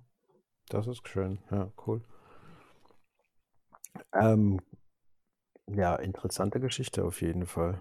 Also äh, auch interessante Ansichten, die du da hegst zur persönlich. Und ich, ich, ich wusste gar nicht, dass du so vernetzt bist. Also ich, ich habe, ähm, ich, ich stöber ja auch manchmal durch die Finanzblogosphäre. Beim, beim Maschinisten im Forum habe ich dich schon ein paar Mal schreiben sehen und du hast mir auch so ein paar Themen da mal Links geschickt, etc., das was ganz interessant war. Aber dass du so umtriebig bist, wusste ich dann doch nicht. Aber ist ja cool. Also finde ich, finde ich gut. Ja, das, ähm, das, äh, Maschine, das Freiheitsforum, das ist so ein bisschen mein, äh, würde ich mein Heimatsforum nennen. Mhm. Da gibt es auch den Trainingsblog und äh, Trainingslog und der Trainingslog ist so ein bisschen wie mein öffentliches Tagebuch, würde ich sagen, ähm, geworden. Ähm, und ja, ja, Freiheitsmaschine, da, da poste ich sehr viel rein. Und ähm, ja, lassen wir das, genau. Das war jetzt nur ein dummer Gedanke. Ah ja, okay. Nee, nee, alles gut. Ähm, und so finanzielle Ziele, also jetzt hast du ja schon äh, über Persönlichkeitsentwicklung und so weiter gesprochen. Ähm, du bist ja jetzt nicht in der Finanzszene da unterwegs, weil du, weil dich das Thema äh, völlig kalt lässt, sondern hast du auch gru grundsätzlich finanzielle Ziele oder um es mal, mal so zu bringen, wie legst du dein Geld an? Was machst du mit dem Geld, das du übrig hast, wenn du welches übrig hast? Wenn ich welches übrig habe. Das ist bei 400 äh, noch irgendetwas Lebenshaltungskosten äh, jetzt nicht so schwer, Geld übrig Mhm. zu haben. Also ich würde sagen, ich gehöre zu diesen, ohne mich zu den Frugalisten zu zählen, wahrscheinlich doch schon sehr zu den Frugalisten. Also ich glaube, das kann man aber auch in der Freiheitsmaschine einsehen, bei Budget. Ähm, unter den Budgets, da habe ich das öffentlich. Ähm, date ich immer ab. Äh, müssten um die 452 Euro sein, die ich jeden Monat ausgebe. Ähm, also mit Essen, ohne Krankenkasse, aber mit Essen und Miete und allem drum und dran. Okay. Und äh, Fitnessstudio und ja, Co. Das ist, das ist extrem wenig, ne? Für das, wenn man Miete bezahlen muss. Ja, höre ich öfters. Ja, aber ich habe ja auch nicht, nicht viel, ne? Ähm, Fitnessstudio, Essen, Miete und dann äh, kommt noch, äh, ja, der Server kommt noch drauf, mein privater mhm. Server, also ich habe einen Cloud-Server und ja. äh, Haftpflicht noch und das war's. Das war's quasi. Krass, ja, ja, also so, so viele Verträge habe ich nicht. Mhm. Ähm, und wenn ich was anlege, ähm, bis vor kurzem habe ich alles immer in ETFs, in Vanguard ETFs investiert. Mhm. Dass sich jetzt halt herausstellt, Ende des Jahres brauche ich das für eine GmbH-Gründung. Und ähm, lege ich das aktuell alles zurück. Okay, also du gründest äh, alleine oder mit einem Partner? Was macht ihr? Da bin ich ja ähm, natürlich sehr, sehr neugierig. Min, Min Live Richter und äh, das ist ein Bereich, den dann hauptsächlich das, äh, die Haus, äh, Hausverwaltung und Co. Okay. Ähm, den Bereich betrifft. Und da wirst du quasi Partner in der GmbH. Genau, da werden wir 50-50 haben. Also mit anderen Worten, es wird nicht nur meine GmbH, dann wird ja okay. noch eine GmbH davor, damit und eventuell wird die GmbH dann noch doppelstöckig, damit ich dann auch auswandern kann. Okay. Wegzugsbesteuerungen sind dann ja auch für die Planung so Probleme und das ist dann so ein Riesending, was auf einen zukommt. Und deswegen spare ich aktuell hauptsächlich, äh, wie Olaf Scholz, Tagesgeld, Sparbuch. Äh, also Tagesgeld habe ich nicht, aber Tage, Sparbuch. Tagesgeld, Sparbuch, ja, ja, Pascal, ich weiß. Pascal ist äh, ein sehr großer Kritiker. Äh, na, sagen wir mal so, du bist ein, äh, du hast ja schon gesagt, du, du hast grundsätzlich, würde ich mal sagen, ex, nein, nicht extrem, ich, ich will es nicht negativ ausdrücken, du hast sehr liberale Ansichten und stehst eigentlich der widersprich mir, wenn es nicht stimmt, aber eigentlich der FDP nahe. ja, würde, der, äh, würde Lindner da nicht drin sein, ja. Okay. Aber machen wir das fast nicht auf. Okay. Ja, genau. Und aber dementsprechend ja. ist ja unser Olaf Scholz, der äh, von Geldanlage und Finanzen keine Ahnung hat, äh, ein großes Problem eigentlich, ne? Weil äh, wenn man da eben Leute hat, die, die, die Möglichkeiten da nicht sehen. Und wenn wir dann überlegen, dass unser Rentensystem naja, quasi massiv unterfinanziert ist, zumindest wenn man jetzt weiter in die Zukunft schaut, muss sich da irgendwas ändern. Und äh, man kann halt nicht durch Steuererhöhungen permanent quasi die Renten subventionieren. Ähm, aber wie gesagt, anderes Thema. Nee, wir wollten drüber sprechen. Ähm, genau, du legst, aber du hast dein Geld bisher in ETFs angelegt, brauchst es jetzt aber quasi Ende des Jahres für die Gründung einer GmbH. Genau, genau. Deswegen, äh, also, und würde ich das jetzt anlegen, wenn, ähm, weiß ich nicht, ob es jetzt 30 mhm. Prozent mhm. äh, tiefer ist, 30 Prozent höher. Deswegen, es heißt ja auch, lege nur Geld an, was du nicht mehr brauchst in einer genau. äh, kurz, äh, in einer lang, längeren Frist. Und deswegen ähm, aktuell läuft alles aufs, äh, entweder aufs Firmenkonto oder normales Konto und da spare ich halt für die 25.000 beziehungsweise 12.500 zweimal. Ne? Genau, ähm, die du für die, für die GmbH-Einlage quasi brauchst, ja. Genau, und ähm, sonst würde ich ähm, halt den Vanguard ETF ähm, ähm, Vanguard besparen. Da haben wir bei der Freiheitsmaschine auch einen guten Thread. Äh, weltweite Aktienmarktbewertung heißt der Thread, ähm, weil ich so eine Mischung aus passiv und aktiv, ich denke mir immer, ich bin faul, ich will faul, äh, ich will mit möglichst wenig Disziplin erfolgreich sein und deswegen investiere ich in ETFs, in breit gestreute ETFs, weil mhm. Einzelaktien mir nachzugucken. Ich habe es mal probiert mit Einzelaktien. Also entweder bin ich Daytrader oder ich, ähm, ich lasse die Dinger liegen und dann interessieren sie mich da, nach dem ersten Bericht nicht mehr. Und das, okay. deswegen habe ich äh, mir gesagt, ja, ich investiere halt in ETFs und äh, ich äh, gucke halt quartalsweise, wie sind die Bewertungen ähm, weltweit gesehen und dann passe ich ein bisschen die Sparplanrate an. Also dann ähm, wird halt, die letzten Sparplanraten waren halt mehr alle im Pacific, äh, der Pacific ex Japan ETF, also Asia mhm. Pacific. In dem Bereich, weil man schon gemerkt, zumindest aus meiner Sicht, habe ich, merkt man in den USA leichte Anzeichen in gewissen Bereichen, ähm, es warm wird der Markt und ist halt die Frage, ob du jetzt in München die Wohnung kaufen möchtest oder ob du die, wenn du langfristig für die äh, Werteentwicklung oder ob du die dann in, in weiß nicht, Wilhelmshaven kaufen möchtest. Zu mhm. einem niedrigen KGV. Und deswegen gucke ich quartalsweise, wie sind dann da die Sachen an verschiedenen KGVs und ähm, an Schiller KGV zum Beispiel. Ähm, und dann passe ich die Sparplanraten an. Okay. Genau. Und ähm, ja. Das heißt ab, Aufwand. Ja, aber quasi nachdem die, nachdem du die GmbH-Einlage dann zusammen hast, wirst du eben weiter eben dort besparen, äh, wie du, also in diesen ETF, den, den ihr quasi oder den du dir ausgesucht hast. Ja, dann wird das wahrscheinlich, ähm, äh, könnte dann durch die Holding auch passieren, weil da hat man ja in selbst in Deutschland ein paar Vorteile. Also ähm, gerade steuerliche Vorteile hauptsächlich, ne? Ja, äh, also ein Tesorierungsvorteil, weil ich ja auch gerade noch sehr jung bin, dann hat das mhm. Vorteile. Äh, also nicht nur Tesorierung, sondern auch Haftungsvorteile. Ähm, und ähm, ja, dann ähm, zahlt man ein, ich glaube, 1,5 Prozent. Aber dann braucht man auch gewisse Quoten, die man besitzt. Das kriegt man, glaube ich, bei vielen Sachen nicht hin. Aber, ähm, also ich bin kein Steuerprofi.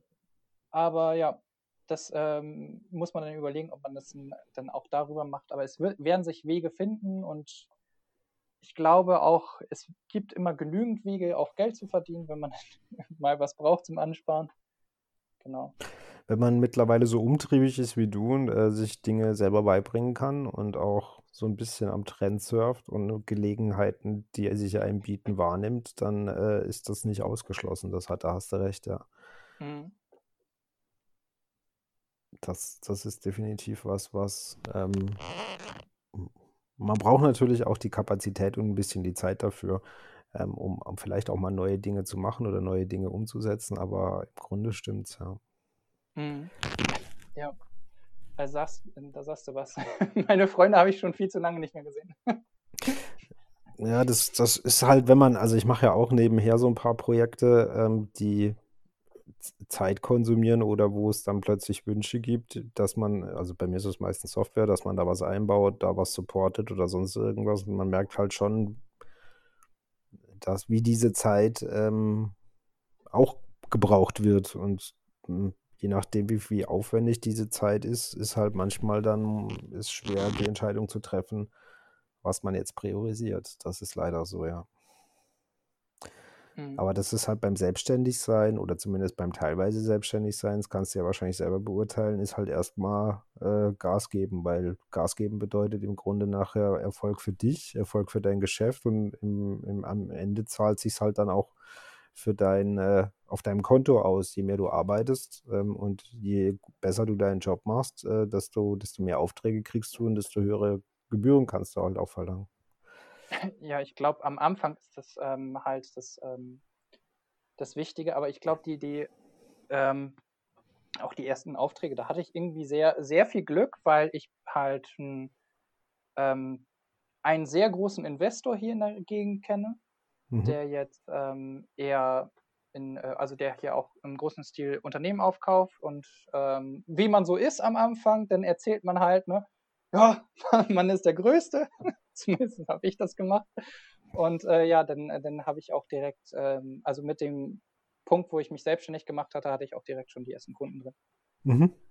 Und äh, also ist eigentlich eine sehr smooth äh, Sache, aber wenn ich so drüber nachdenke, die, die meisten suchen dann ja irgendwie so ein paar Monate und ich, der Typ, der so, ja,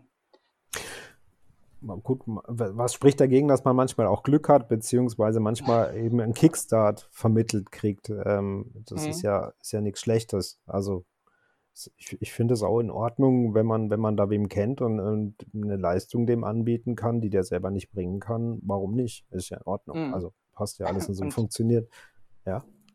Und, äh, solange man dann ja auch äh, gute Sachen ähm, ähm hinterlässt, dann ist ja alles ganz gut. Ähm, da hatte ich mal mich auch mal mit dem äh, Autodiktaten von der Freiheitsmaschine, da gibt es auch ein Millionärsinterview von ihm. Mhm. Ähm, der ist auch, äh, ich glaube, äh, ein bisschen über 30 und ähm, Multi, ähm, mit dem habe ich mich getroffen und das war auch, äh, bevor ich mich äh, selbstständig gemacht habe. Und äh, der hat sich sechs Stunden Zeit genommen oder so. Also wir haben uns mittags getroffen und ab bis abends haben wir dann geredet. Und der hat dann gesagt, ja, aber dann, äh, das ist gerade dein Kopf, der das sagt. Ne? Dann gib doch Gas, dann mach das. Und äh, ja, dieses erstmal Gas geben, Kunden kriegen. Ähm, aber ähm, ja, ich schätze mal, mittlerweile läuft's. Oder so wie ich dich jetzt einschätze und was, was, was du da erzählst, äh, ist jetzt gerade ja nicht so, dass du äh, äh, Mangel an Kunden hättest.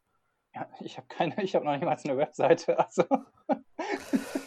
Das, also so, äh, kann ich da draußen sagen, ähm, nur so als Hinweis, wenn ihr, wenn ihr SEOs werden wollt, also Suchmaschinenoptimierer, derzeit ist die beste Zeit dafür. Ich glaube, alleine bei uns in der Firma würden sie, wenn sie sie kriegen würden, an die 30 einstellen.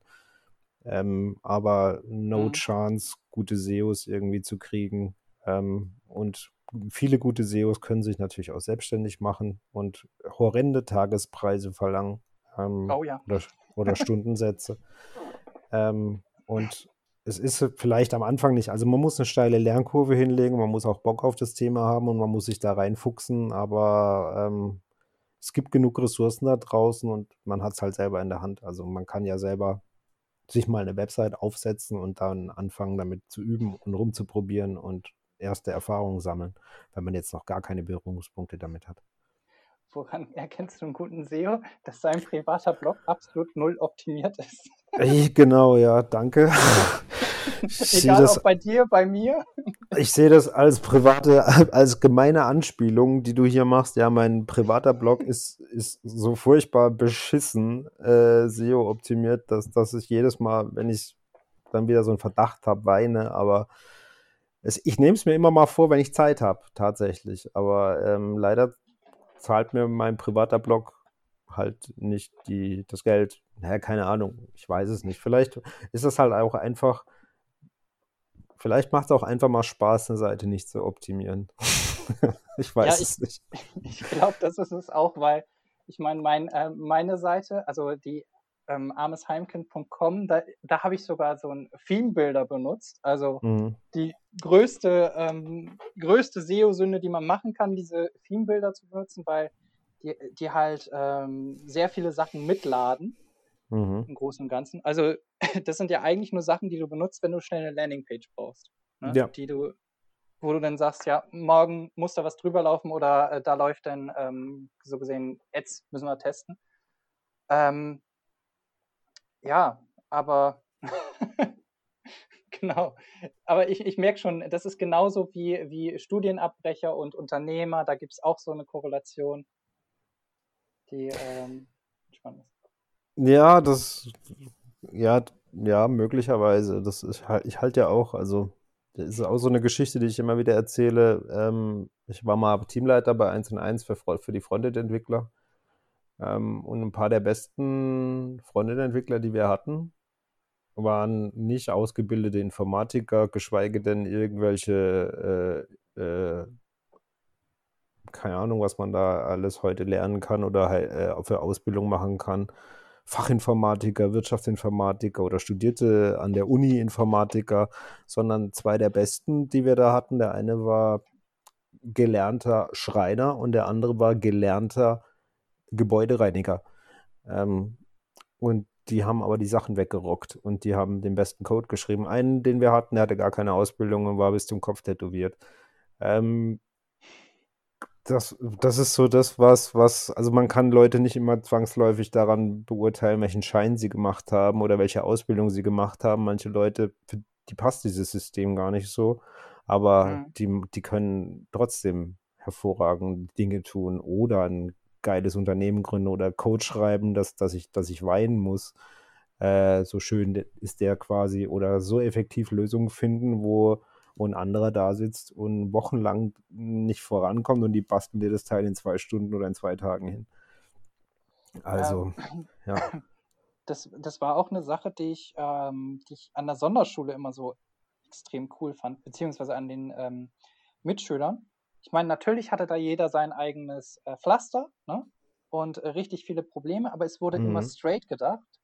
während du bei, ähm, bei Abiturienten immer so sehr viele Wenn und, Wenn und Abers und ist, ist äh, schon, kann ich schwer, schwer erklären, aber auch äh, diese Kreativität, die da teilweise war, also man merkt, das ist schon anders gewesen, Sonderschule. Also natürlich auch in der Intensität von den Leuten. Ne? die, die meisten, wahrscheinlich ich auch, waren ein bisschen anstrengend, aber ähm, ja, wie du schon sagst, für viele, äh, viele passt es halt nicht. Und ich finde es halt in Deutschland auch so schade, dass so ähm, gefühlt ohne, ohne ähm, Studium bist du äh, bei vielen Menschen nichts mehr wert, so nach dem Motto.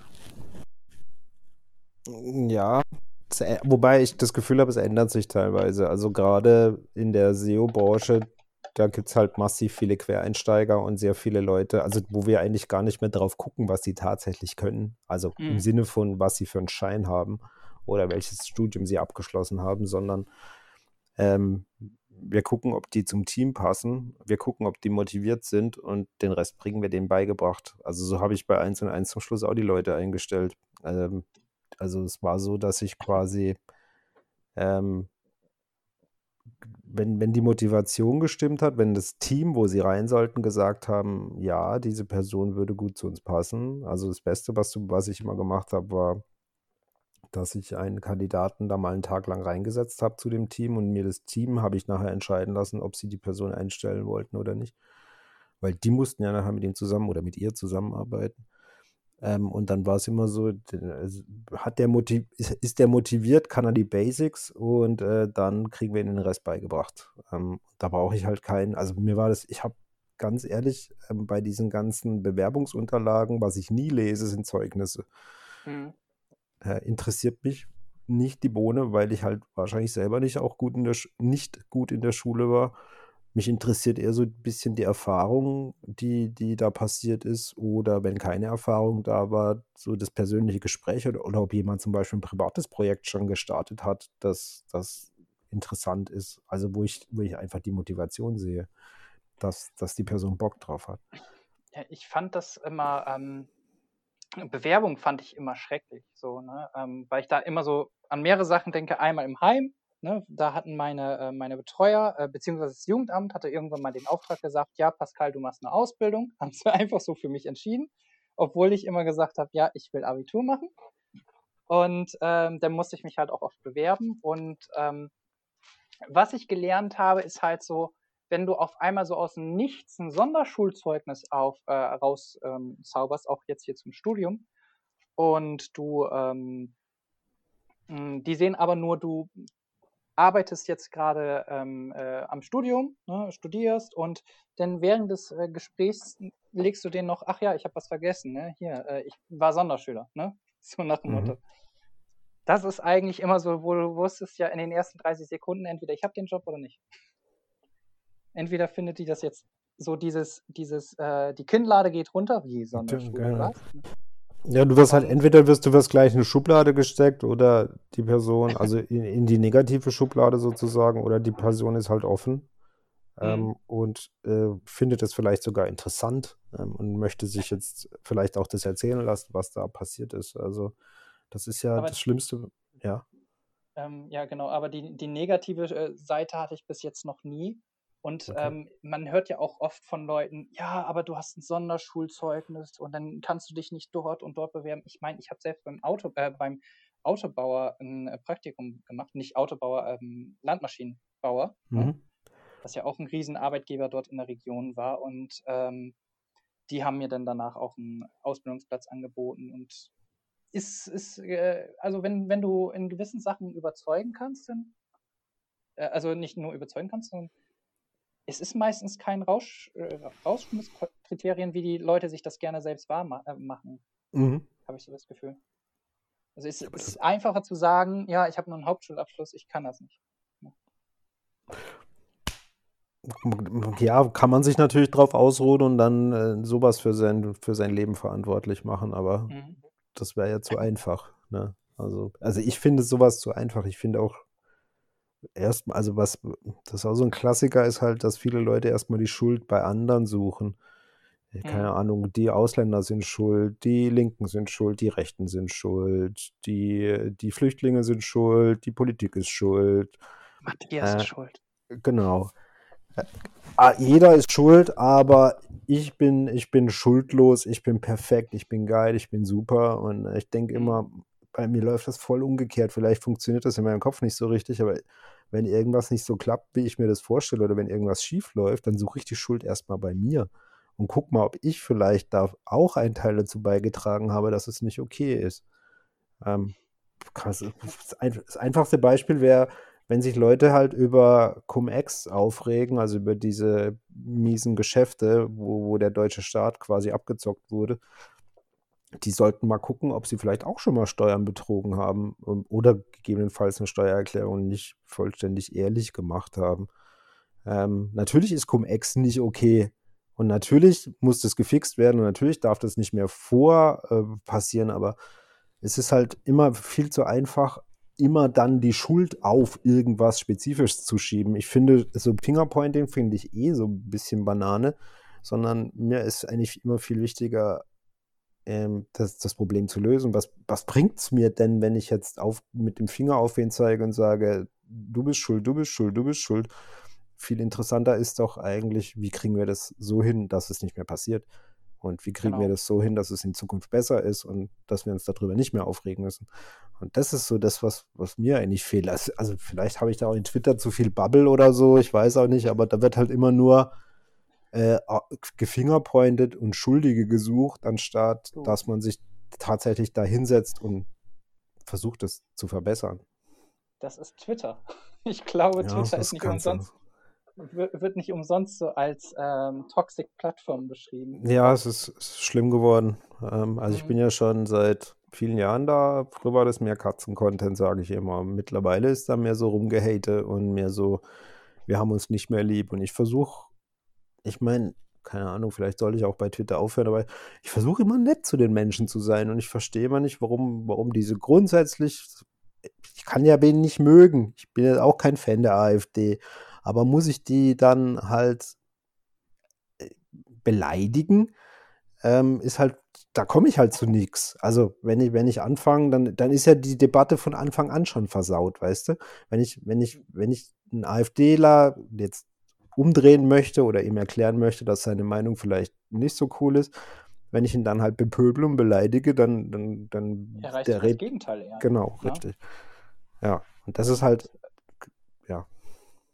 das ist ähm, aber oft, glaube ich, auch aktuell so in Deutschland, dass es sehr viele Sachen überpolitisiert werden und ähm, ich glaube, Twitter ist auch mal so ein, so ein Beispiel von, die Gesellschaft ist schon ein bisschen gespalten und Twitter ist, ähm, hat auch einen eigenen Drahl. Also ich würde, ähm, das habe ich auch zu lange gemacht, Twitter für die wahre Welt gehalten. Nein, nein, das definitiv nicht. Twitter ist, ja. also das kommt halt immer auch darauf an, wem man folgt, aber Twitter hat wahrscheinlich schon so einen linksgrünen Drall, äh, um es mal so zu sagen. Wobei äh, ich bin ja immer, ich bin jetzt weder, äh, ich bin, fühle mich derzeit keiner politischen Strömung zuge zugehörig ähm, und kann auch nicht alles gut finden, was da passiert. Aber ich sehe, wie junge FDPler plötzlich da Traction gewinnen auf Twitter, zumindest in meiner Bubble, wo ganz junge 18, 19, 20-jährige FDP, keine Jungliberale oder wie sie sich nennen, äh, sich plötzlich für, für Wahlen aufstellen lassen. Und selbst hier bei uns in der Gegend hat eine,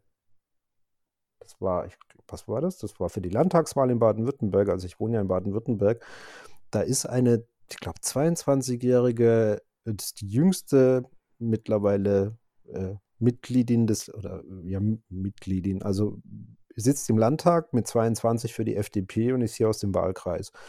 Und äh, das fand ich, das finde ich dann doch wieder so interessant, äh, sowas auch zu sehen. Also dass es, dass es da, dass da trotzdem neue Strömungen reinkommen. Das finden jetzt viele wieder nicht gut auf Twitter, weil Twitter ja so ein bisschen linksgrün ist und die bepöbeln dann die jungen FDPler und sagen den jungen FDPlern, ja, wie kannst du in einer Partei sein, die, die quasi nur ihr eigenes Geld im Kopf hat und wo ist der soziale Gedanke und so weiter. Aber sei mal dahingestellt, das müssen wir jetzt nicht diskutieren. Aber zumindest finde ich es gut, dass, dass da einiges passiert und dass, mhm. dass es Bewegung gibt, glaube ich. Und falls ihr hier, lieben Zuschauer, noch dran seid und keine Lust auf irgendwie so ähm, politische Sachen habt, da habe ich zwei Listen auf Twitter erstellt. Einmal die Finanzdeutschland-Liste äh, von Ed Arms Heimkind. Da werden nämlich alle raussortiert, die sich zu viel politisch äußern, weil ich will nur Finanzinfos haben. Und für die Leute, die richtig Hardcore-Finanzinfos haben möchten, da gibt es den Armes Heimkind Finanzdienst. genau, ich werde ich wär, ich wär deinen Twitter-Account auf jeden Fall, ähm, wenn ich es veröffentliche, verlinken und würde ich auch nochmal extra erwähnen, wenn ich das auf Twitter poste. Und dann äh, hoffen wir mal, dass du zusätzlich Follower für deine Listen kriegst. ja, cool. Aber dann, Pascal, ähm, mhm. sehr intensives Gespräch für mich zumindest, sehr interessant. Äh, auch wenn es jetzt vielleicht weniger um Finanzen ging, aber deine Geschichte und Persönlichkeitsentwicklung fand ich jetzt auf jeden Fall mal spannend. Hast du noch was zu sagen? Willst du noch was wissen? Willst du noch was sagen? Äh, willst du noch wen grüßen? ich grüße Matthias. nee, ähm, äh, ja. ich, hätte, ich hätte noch eine äh, ne, ne Frage, wie, wie du in allgemein jetzt so die Entwicklung äh, von mir so ähm, wahrgenommen hast genau, weil wir, weil es hat ja irgendwie so mit dir angefangen mhm. und äh, jetzt sitzen wir ja hier.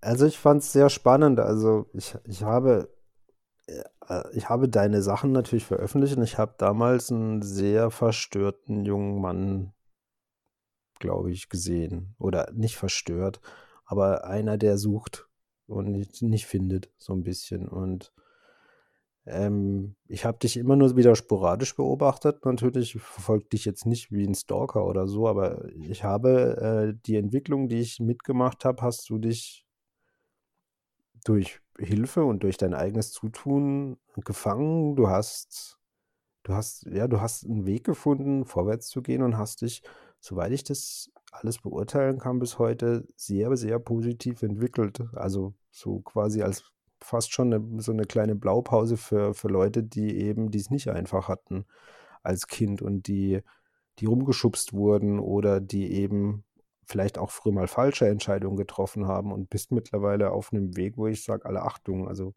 du, du nicht nur, dass du eine, eine, interessante Sicht und eigentlich eine gute Sicht auf die Dinge in der Welt hast, dass du viele, dass du selbstkritisch bist, dass du Dinge erkennst, die, die bei dir nicht stimmen, die vielleicht aber auch bei anderen nicht stimmen, dass du weißt, dass du bei manchen Dingen rangehen musst und wie du da rangehst. Auch, dass du, dass du den Mut hattest, äh, dich mit jungen Jahren da mit einem, mit einer, mit einem Ding selbstständig zu machen, ähm, das für dich dann damals auch neu war. Auch wenn ich jetzt höre, dass du, dass du eine GmbH gründest, mh, hm, gemeinsam, ähm, dann hört sich das alles so an, als ob du wahrscheinlich in ein paar Jahren eh Multimillionär bist. Äh, und und äh, ich glaube, ja, du, du hast du hast dich sehr, sehr, sehr gut entwickelt, was das alles angeht. Also ich wusste damals alles nicht, ich kannte dich ja auch nicht so, was, was da in dir vorgeht. Das war durch deine langen, langen Blogbeiträge dann teilweise halt zu herauszufinden. Aber auch schon damals hattest du immer wieder positive Tendenzen. Ne? Also du, du hast die Kraft und die Energie, und auch die, die Intelligenz, äh, dein Leben zum Besseren zu ändern. Die hattest du damals schon und das hast du umgesetzt, glaube ich. Danke. Ja, ich glaube, die Reise ist nie zu Ende und äh, außer jetzt hier diese Podcast-Reise und wir hören uns auf jeden Fall irgendwann mal wieder. ja, das tun wir. Dann äh, danke ich dir dafür deine Teilnahme und für dein ausführliches und ehrliches Gespräch und äh, Genau, alle, alle Hörer, wenn ihr auch Bock habt, mal mit mir zu quatschen, ähm, egal über welches Thema, dann meldet euch einfach. Genau, ansonsten ähm, war es das und ich hoffe, ihr hattet Spaß und dann sage ich mal Tschüss. Ciao.